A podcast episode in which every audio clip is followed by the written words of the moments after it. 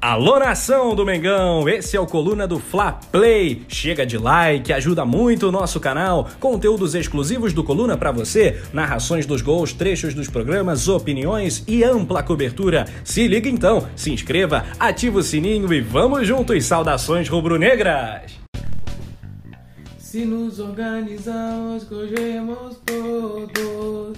Se nos organizamos, cogemos todos. Não é, não é abertura com me, do vídeo anterior.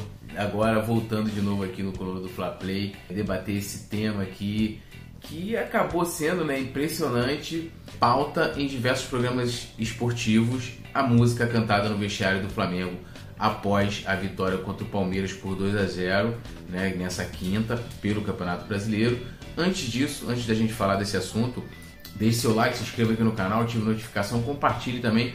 E como eu sempre falo, quiser trocar uma ideia comigo, nas redes sociais, arroba poeta Túlio, coluna do Fla, arroba coluna do Fla e sempre lá, coluna do Fla.com. Bom, essa música, né, é Se Nos Organizamos, Podemos Todos, é uma banda Guaia, tem a pegada Mamonas Assassina, a galera que é mais dos anos 90 deve lembrar, eu lembro muito bem, que é um período da minha infância que explodiu Mamonas, então eles têm uma pegada humorística. E essa música tem até esse tipo de pegada, com frases dúbias, aquela coisa toda, uma brincadeira. E isso foi introduzido dentro do vestiário do Flamengo com os demais jogadores pelo Arrascaeta. Eu tava até vendo que o Arrascaeta ontem mesmo ligou pro, pro um dos vocalistas da, da banda, The Party, Band, lá do Uruguai, o cara tá amarradão, porque tá tendo essa repercussão toda. E a coisa que deveria ficar ali no campo da zoeira, né? E, e da comemoração dos jogadores, zoeira da torcida, porque o vídeo viralizou depois que o Flamengo publicou.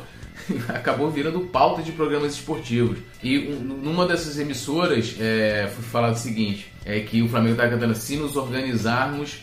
É, comemos porco. E você veria que não, os jogadores não estão cantando isso. Eu também não veria problema nenhum se estivesse cantando ainda mais contra o Palmeiras, que vai lembrar quando vencer o campeonato 2016, a camisa oficial de comemoração era é, falando sobre o cheirinho, zoando o Flamengo. O, o, presidente na época deles viajava com, a, com aquela camisa, colocava fotos, fazia questão de fazer diversas provocações.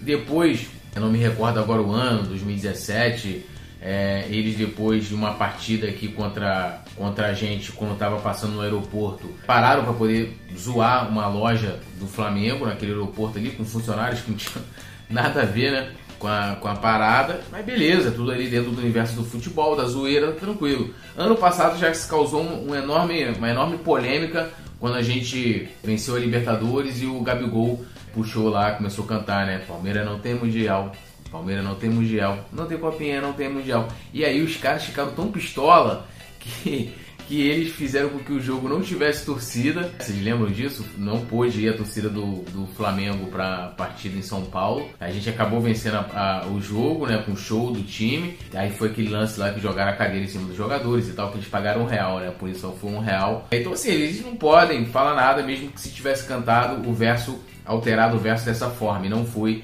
não foi isso. E depois, né, num outro programa, isso viralizou também nas redes sociais, um jornalista falando que, pô, pra que cantar música uruguaia? Já era alguma coisa assim, muito bizarra de ser pauta ali, com tantas coisas que você poderia falar do jogo, né? Por que, que o Flamengo venceu, onde o Ceni ajeitou a equipe, por que, que o Palmeiras, que está na final da Libertadores depois de golear, não conseguiu jogar contra o Flamengo, aplicar o seu. Você tem uma série de assuntos que você pode explorar sobre a partida de ontem e foram falar disso. E aí o jornalista falou que não, pô, a gente tem aí a Bossa Nova, a MPB e tal, o cara escolhe uma música uruguaia. Tipo, faz, faz sentido nenhum. Eu não sei se é falta talvez de assunto ou se é mesmo para criar polêmica, porque a coisa meio que repercute, tipo assim, cara, coisa bizarra. Tanto você, ah, será que eles cantaram dizendo porcos, né? Mas eles não.